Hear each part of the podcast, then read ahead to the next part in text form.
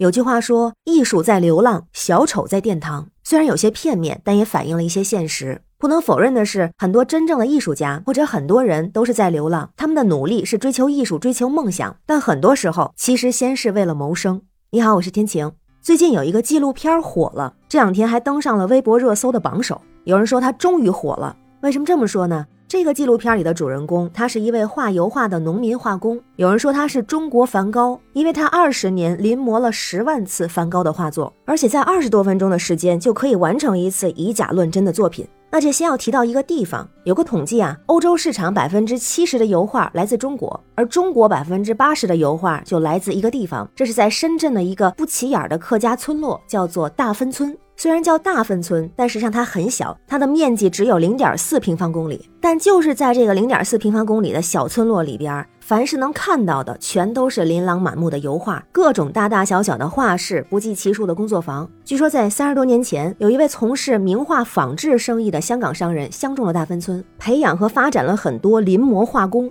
专门临摹世界知名的油画作品。后来，这个大芬村就发展成了中国第一油画村，而且现在已经形成了一个规模庞大的油画复制工厂，生产了超过一百亿幅的世界名画。那生活在这里的很多都是农民画工，他们的文化水平普遍不太高，也没接受过什么专业的绘画培训，但是为了填饱肚子、养活家人，他们练就了一身炉火纯青的临摹本领，只要拿起画笔，就成了中国的梵高、莫奈、达芬奇。那和大多数的画家几天、几个月，甚至更长的时间做一幅画不一样。这些画工，他们从调色、运笔到临摹成画，只需要短短的几个小时，甚至几十分钟的时间。当然，质量也是非常的高，因为他们对原作的笔触、色彩、神韵都非常的熟悉，让大部分人完全分不出来真迹和伪作。在这些农民画工里边，画画可以说是他们唯一的生存技能，和艺术和梦想都没有关系。他们最在乎的就是借助画画来填饱肚子。而他们的所谓的作品，很多都是流水线。比如说，有人专门画轮廓，有人专门上色，有人专门画鼻子，有人专门画眼睛。那他们平时也是几个人挤在一个非常小的画室里边，工作、吃饭、睡觉，全部活动都在里面进行。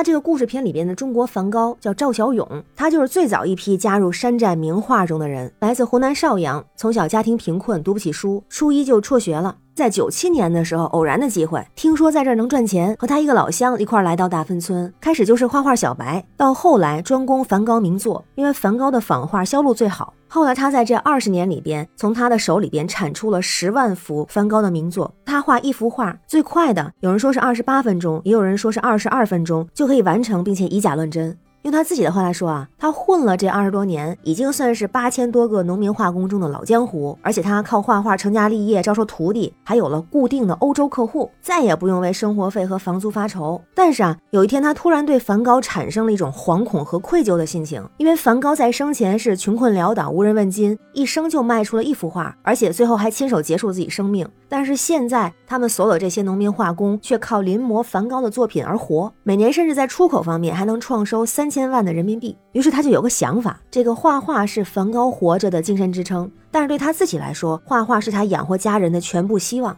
他就觉得啊，自个儿和这位大师之间有着冥冥之间的缘分。所以在前几年，他就突然产生了一个想法，去梵高美术馆看看梵高的真迹。于是他第一次办护照、办签证，带着一种朝圣的心态去到了梵高生活的土地。那开始的时候，他觉得非常的开心，也非常的骄傲，因为他去拜访了自己的老客户、老买家，在一个小房子的外边就看到了他临摹的梵高的画像，很大的一幅挂在那儿，他就觉得很吃惊，而且觉得哦，这是我的作品，特别的骄傲。但是他进到房子里之后，感觉就不一样了，因为他原本以为这个客户是开高档画廊的，但是没想到这只是一个卖纪念品的小商店。而且他卖给这个买家的时候是一张画四百五十块钱人民币，那这客户再往外卖的时候呢是五百欧元。所以本来觉得自己已经是一位画家了，这是自己的作品，但是才发现，在别人的眼里，他只是赝品，只是高仿而已，甚至连一个普通的画框都没有。而后来，当他真的踏进梵高博物馆，近距离的看梵高的画作的时候，他突然就沉默了，而且眼里带有泪光，因为他发现他画了这么多梵高的画，但是和梵高的原作完全不一样。除了看起来很像之外，具体的颜色、画法一点都不一样。